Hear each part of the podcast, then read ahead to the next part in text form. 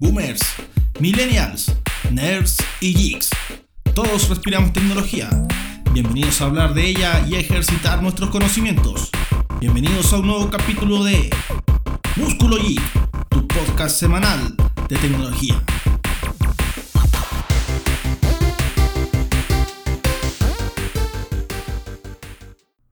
Hola, ¿cómo están todos? Soy Sebastián y espero que estén muy bien. Bienvenidos nuevamente a un capítulo más del podcast que está ejercitando tus neuronas, Músculo Geek.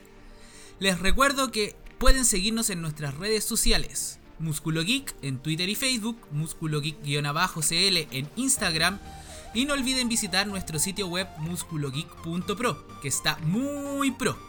También les comento que tenemos canal de YouTube, donde estamos subiendo nuestros podcasts. Los invito a visitarnos y a suscribirse. Puedes que en un futuro muy cercano encuentren sorpresas en nuestro canal. Hoy recorreremos un camino distinto. Primero, centraremos las bases necesarias para poder responder al tema que nos convoca el día de hoy, el mejor sistema de poder en las series de anime. Y la serie que postulamos es Hunter x Hunter. Así que prepara tus neuronas para comenzar el capítulo de hoy. Así que ponga la cortina Super DJ. Músculo Geek. Para comenzar, quiero dejar claro que lo que escucharán a continuación es mi opinión y puede haber personas que no estén de acuerdo con lo que se planteará a continuación. Así que los invitamos a dejarnos sus opiniones en nuestras redes sociales. No quiero irme directamente a lo que sería el padre de los sistemas de poder, siendo este Dragon Ball, sino que quiero expandirme un poco más en series que encuentro que han desarrollado de forma correcta la evolución de los poderes, creando personajes mucho más consistentes y que nos entrega el sentimiento de querer ver cómo va mejorando el personaje principal junto a sus compañeros. Pero como ya hemos conversado antes, lo importante es definir algún punto de comparación para poder determinar si algo es bueno, malo o podría ser mejor. Para este capítulo nos basaremos en las leyes de magias de Brandon Sanderson. Para aquellos que no conozcan a Brandon, él es un escritor estadounidense de literatura fantástica y ciencia ficción, quien creó las leyes de magia de Sanderson y popularizó los sistemas de magia dura y blanda. Así que ha sido el elegido para usarlo como punto de comparación. Pero ¿qué dicen las leyes de Sanderson? A modo de resumen sería lo siguiente. La primera ley de Sanderson. La capacidad de un autor de resolver conflictos con magia es directamente proporcional a cómo entiende el locutor dicha magia. En esta ley, Sanderson nos divide la magia en dos tipos. Magia blanca, que busca sorprender al lector por su grandilocuencia. Esta viene siendo una magia que el lector no entiende cómo funciona, por lo que no es útil para personajes principales y más bien sirve para ponerle obstáculos al, al, protagonista y así ofrecerle obstáculos que debe ser capaz de superar. La magia dura, que va a corresponder a una magia con reglas con unos límites claros y concretos. Esto permite que el lector pueda meterse más en el universo y entender cómo funciona, entendiendo sus límites e incluso permitiendo imaginar una futura utilización de eso. Esto permite que entendamos la magia como una herramienta que permita al personaje poder utilizarla en su propio beneficio. Pero aunque define estos dos tipos de magia, también nos dice que podemos reconocer un intercambio perdón, mejor dicho, un intermedio de cómo sería una mezcla de estas dos. Sanderson pone como ejemplo a Harry Potter, que trata sobre un sistema de magia con normas que se van explicando a lo largo de los libros, pero que no queda claro cuál es el alcance de la magia ni cuáles son sus límites. La segunda ley de Sanderson habla sobre las limitaciones son mayores que los poderes. Las limitaciones de la magia siempre son más interesantes e incluso suelen ser más importantes que los poderes en sí nos permite ver las debilidades de un personaje en, relación a su poder mágico, lo que otorga una sensación de esfuerzo debido a que el protagonista le costará más alcanzar su objetivo. A partir de lo anterior, Sanderson nos presenta tres conceptos, limitaciones, debilidades y costes. Las limitaciones son detallar con exactitud qué se puede hacer y qué no se puede hacer con la magia. Las debilidades son aquellos elementos que permiten a los enemigos utilizarlos para agotar al personaje. En conclusión, una debilidad debe permitirnos crear una historia más profunda y que refleje mucho mejor el personaje que una limitación. Y los costes, que la magia debe tener algún precio para poder ser utilizada.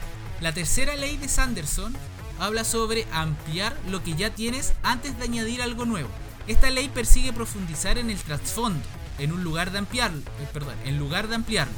Sanderson los explica utilizando tres direcciones: extrapolar, valorar el impacto que provoca un poder en concreto dentro de la sociedad, relacionar, que es relacionar los poderes, cultura y el trasfondo con trama de la novela, esto permite expandir el trasfondo en lugar de acumular problemas sin sentido o relacionarlos entre ellos. Compactar, que es crear algo nuevo a partir de una variación de algo ya creado.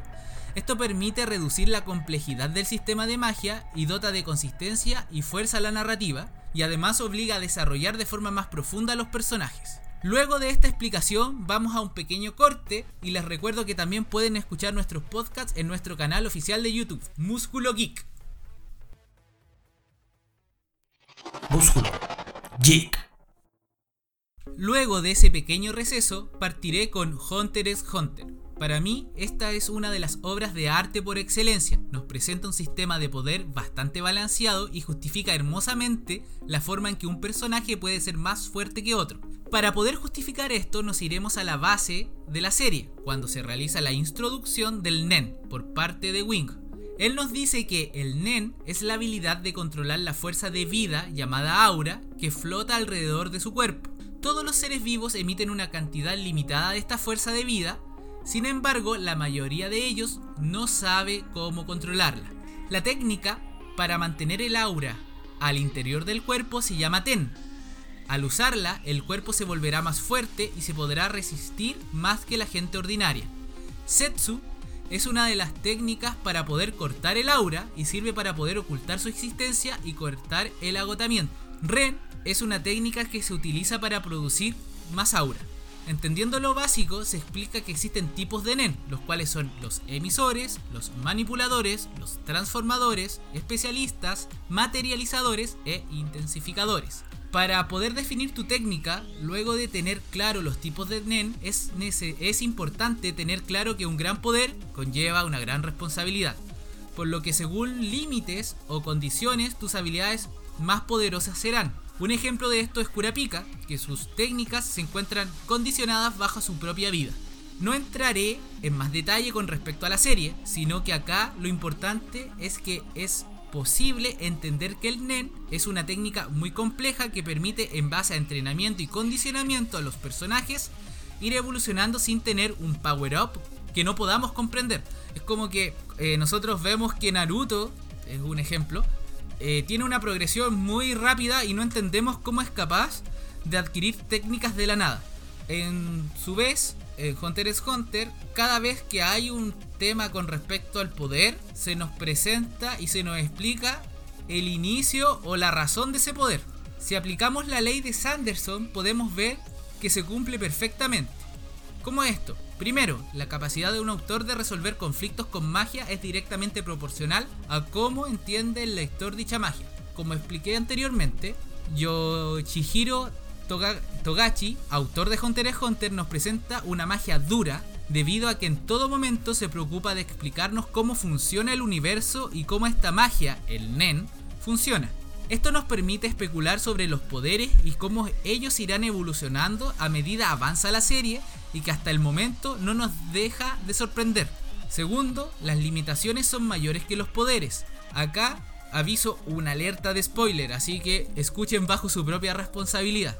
Para los que no hayan terminado la saga de las hormigas aún, teniendo en claro, quiero detenerme en la pelea entre Pito versus Gon. Acá todos estamos claros que Gon no tiene posibilidades en esta batalla.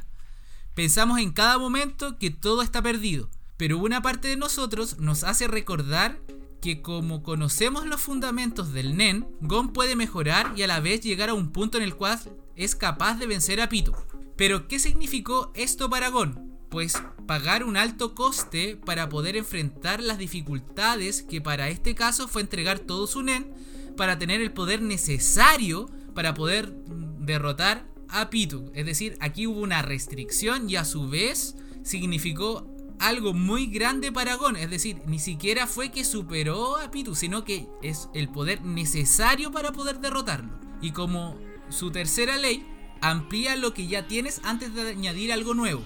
En ningún momento fue necesario modificar las reglas del NEN para justificar la victoria o el crecimiento de algún personaje. Cada personaje sigue el pie de la letra la regla establecida y su poder radica en, las propias restricciones que se ha impuesto para poder desarrollar sus habilidades. ¿Por qué digo esto? Cuando aparecieron las hormigas, en vez de hacer que presentaran un poder fuera de lo normal y que se escapara de nuestro entendimiento, Yoshihiro Togashi se preocupó que ellas aprendiesen a utilizar el NEN comprendiendo los mismos fundamentos que manejan todos los personajes de la historia. De la misma manera, el actual arco, y con la presentación de nuevos personajes en vez de inventar nuevas capacidades, se, preocupa de profundizar más en base a la teoría que, que rodea al NEN en vez de inventar nuevas habilidades o poderes. Por lo explicado, me atrevo a decir que Hunter x Hunter es una de las series más consistentes a lo que poder se refiere, tanto como habilidad y crecimiento. No quiero decir que sea la única, ya que me estoy basando en la hipótesis para poder llegar a esta conclusión. Por lo que si conoces otra serie que calce con lo presentado en el capítulo de hoy, cuéntanos en nuestras redes sociales para poder conversar de ellas en el futuro. También más adelante analizaremos otras series de la misma forma. Bueno mis hermosos oyentes, este ha sido el capítulo de hoy y espero que lo hayan disfrutado. Así que los invito a seguirnos en nuestras redes sociales, Músculo Geek en Twitter y Facebook, Músculo Geek-CL en Instagram. No olviden visitar nuestro sitio web musculogeek.pro, que está muy pro. Nuestro podcast se encuentra en Spotify, iTunes, Google Podcast, iBox y Anchor. Y para aquellos que prefieren YouTube, los invito a suscribirse y a dejarnos un sexón me gusta. Les recuerdo que somos Músculo Geek.